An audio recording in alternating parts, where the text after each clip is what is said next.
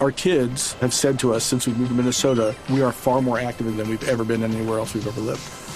Moving to Minnesota opened up a lot of doors for us. Just this overall sense of community, the values that, you know, Minnesotans have. It's a real accepting, loving community, especially with two young kids. See why CNBC ranks Minnesota number four best state to live and work. A great place to work, an even better place to live. ExploreMinnesota.com slash live. Pero como esta reforma es tan importante para todos los colombianos, la reforma a la salud es la más importante que se va a tramitar en este eh, semestre. Les habíamos prometido nosotros aquí en Mañanas Blue que todos los días íbamos a hablar con alguien del sector para entender, para saber qué es lo positivo que tiene el sistema de salud colombiano, qué es lo que se debe cambiar, cómo debe ser esa reforma. Y hoy nos acompaña la doctora Claudia Vaca. La doctora Vaca es profesora y directora del Centro de Pensamientos, Medicamentos, Información y Poder de la Universidad Nacional. Profesora Vaca, bienvenida. Gracias por acompañarnos.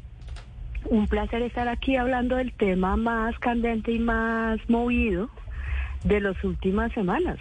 Profesora, y antes de empezar a hablar de los de las propuestas específicas que nos han dejado conocer desde el ministerio, yo quiero preguntarle a usted sobre la actitud de la ministra y si es sana esa actitud frente al trámite de una reforma tan importante como la de la salud, como por ejemplo lo que, lo que acabo de comentar de ese afiche, foto en, en, sus redes sociales, en su red de Instagram, convocando a la, a la marcha del 14 de febrero y diciendo que las EPS no curan, sino que las EPS facturan.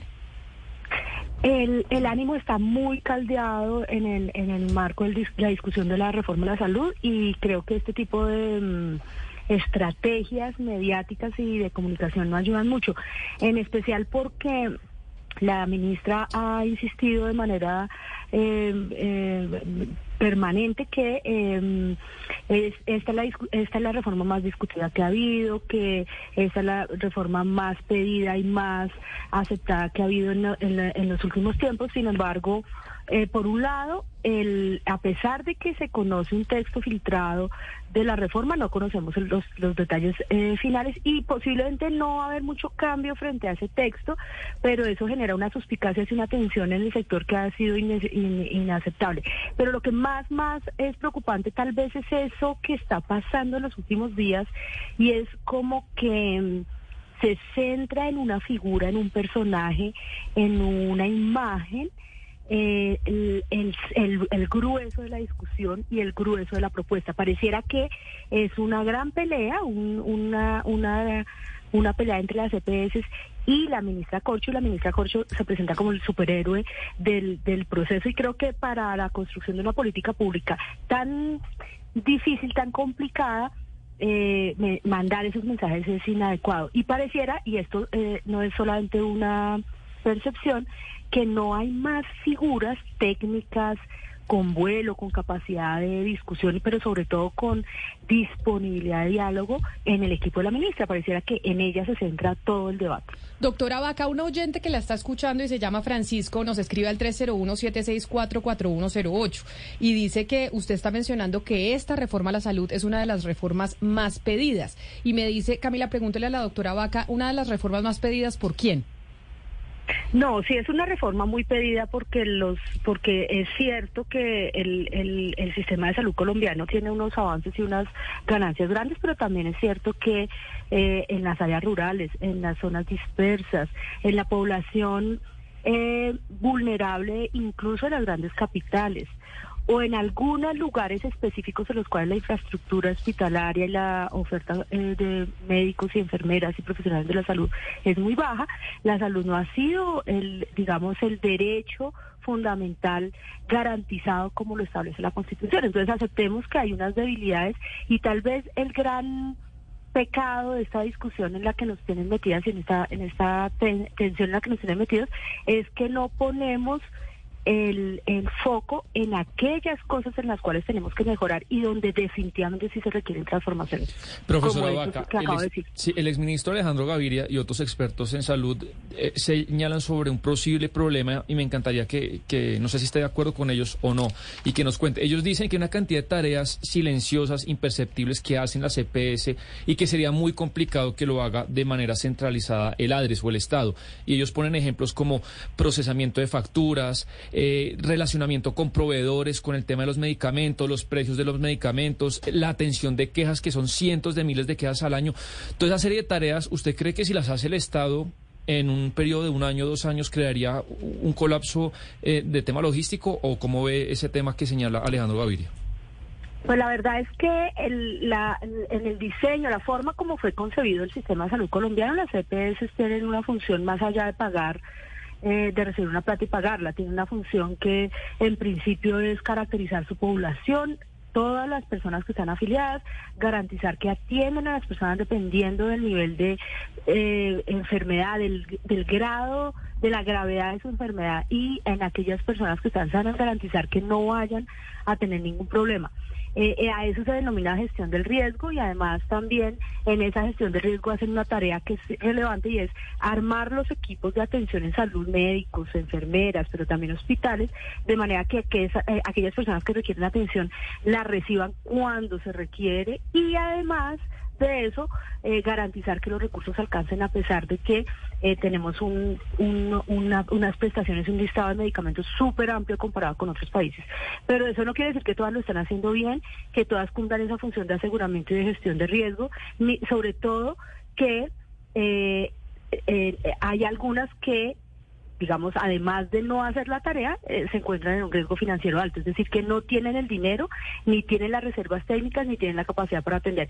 Entonces, eh, la verdad es que tierra arrasada no tiene sentido, pero también se requiere una depuración fuerte y eh, aceptar que en algunos lugares del país tal vez el modelo como está concebido no funciona adecuadamente, sobre todo en los sitios donde no hay esa infraestructura que estamos de la eh, Judy was boring. Hello. Then Judy discovered chumbacasino.com. It's my little escape. Now Judy's the life of the party. Oh baby, mama's bringing home the bacon. Whoa, take it easy Judy. The Chumba life is for everybody. So go to ChumbaCasino.com and play over 100 casino style games. Join today and play for free for your chance to redeem some serious prizes. Ch-ch-chumba. ChumbaCasino.com.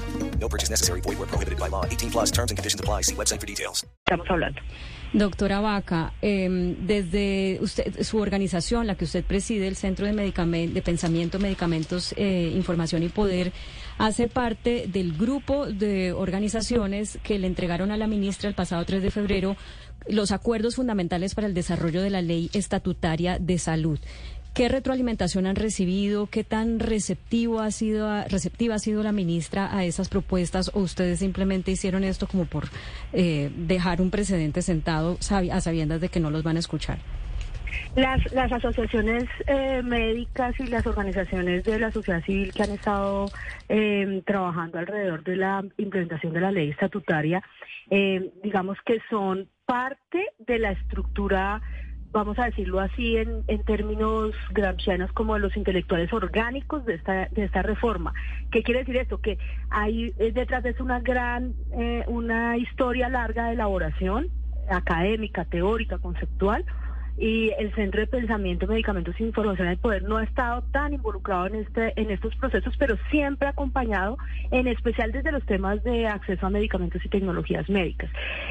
la, la diferencia entre, entre las propuestas que se están haciendo de eh, implementación de la ley estatutaria plenamente y plena, la aplicación plena de la ley estatutaria y, eh, y lo que hoy está pasando alrededor del del debate de la reforma a la salud tiene que ver fundamentalmente con dos temas. El primero es el cómo va a ser el manejo de los recursos y en qué condiciones se va a hacer esa descentralización del gran pagador, que es el fondo, la gran tesorería del, país que se llama, de, los, recursos de salud que se llama la ADRES. Ahí no se sabe con claridad qué va a pasar, no se entiende eh, si no, si, si con las EPS hay problemas y las entidades territoriales, la Secretaría, las gobernaciones no tienen capacidades técnicas, ¿cuál va a ser el mejoramiento del cambio que se promete? Ese flujo de recursos con, con la garantía de que no haya corrupción y que no haya malos manejos, por un lado, ¿no? Pero hay otro tema, pero hay otro tema que es todavía más complicado y es el de la transición si, si, si el discurso y la propuesta es de tierra arrasada, es decir, no queda ninguna EPS de ninguna manera, cómo va a ser la transición para la operación en las otras condiciones que se establecen, en las que se supone las EPS se transformarían solamente en manejadoras de los hospitales para, para dar las citas médicas. Ahí, por ejemplo, uno dice, bueno, ellos, ¿con qué incentivo? ¿Qué, ¿Cuánto les van a pagar por eso? Quitarles la operación del manejo de los recursos y dejarles una, una operación tan marginal, ¿realmente les va a interesar? Y si no les interesa y si no quieren quedarse ahí, entonces, ¿quién va a asumir ese, ese rol? ¿Y cómo hacerlo sin que cambie absolutamente nada en términos de atención adecuada a los pacientes. Ellos no solamente están diciendo que no va a haber, no va a haber empeoramiento, sino que va a mejorar. Y esa transición está supremamente embolatada, no es clara y preocupa muchísimo, incluso a quienes han acompañado a la ministra durante mucho tiempo en, en la defensa de la ley estatutaria de la salud. Pero a propósito de eso, profesora, ¿usted cree que acabar con la intermediación de la CPS eh, afectaría o mejoraría el, tema de ingresos de los médicos, que hoy tienen que laborar más de 12, 14 horas en clínicas, en hospitales, en consultorios privados y públicos para poder eh, redondear un salario más o menos decente? Pero mire que nos, nos ponen en un dilema que a mi juicio es un dilema falso. Mejorar las condiciones laborales de los trabajadores de la salud es un acuerdo, no en Colombia, es un acuerdo en el planeta entero después de la entrega y la dedicación y el sacrificio en vidas que, hicieron los profesionales de la salud. Nadie, nadie, ni siquiera los más acérrimos eh, contradictores del Ministerio de Salud han estado en contra de esa propuesta de dignificar a los trabajadores de la salud en, en la reforma que se propone. Nadie, nunca ninguno ha estado en contra de la importancia de volcarse a la atención primaria y de garantizar equipos extramurales en las zonas más apartadas del país. Tampoco nadie se le ha ocurrido decir que no al sistema de información, pero nos tienen discutiendo sobre si se acaban o no se acaban las EPS.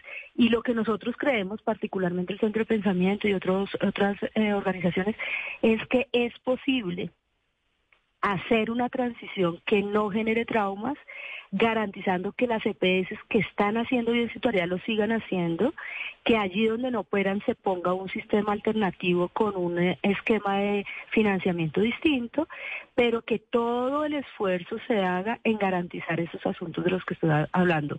Atención primaria, talento humano y salud dignificado y sistema de información con reglas de manejo de recursos supremamente severas. Pues doctora Claudia Vaca, de la Universidad Nacional, directora de una agremiación precisamente del sector salud, muchas gracias por, por haber estado con nosotros y pues por eh, participar en este debate que como dice hoy en el periódico El Tiempo, en su columna el eh, doctor Fernando Sánchez Torres, que se llama Una reforma empantanada, pues todavía no conocemos, porque incluso a los propios médicos que se reunieron con la ministra no les presentaron un documento porque este todavía tiene carácter reservado, dice el doctor. Los asistentes a dicha reunión esperábamos información complementaria, pero por lo que escuchamos, el proyecto completo aún mantiene el carácter de reservado. Probablemente la ministra espera hacerle cambios basándose en las recomendaciones venidas de otros sectores y lo que nos quedó lo que nos quedó claro es que el sistema de salud no se va a estatizar. Así que esta doctora Vaca, mil gracias por, por habernos atendido y por, eh, por estar con nosotros en el debate. Pues ahí estamos súper disponibles y con la documentación que estamos produciendo semanalmente para orientar un poco a la ciudadanía también sobre estos temas. Our kids have said to us since we moved to Minnesota, we are far more active than we've ever been anywhere else we've ever lived. Moving to Minnesota opened up a lot of doors for us. Just this overall sense of community, of values that, you know, Minnesotans have. It's a real accepting, loving community, especially with two young kids. See why CNBC ranks Minnesota number four best state to live and work. A great place to work, an even better place to live. ExploreMinnesota.com slash live.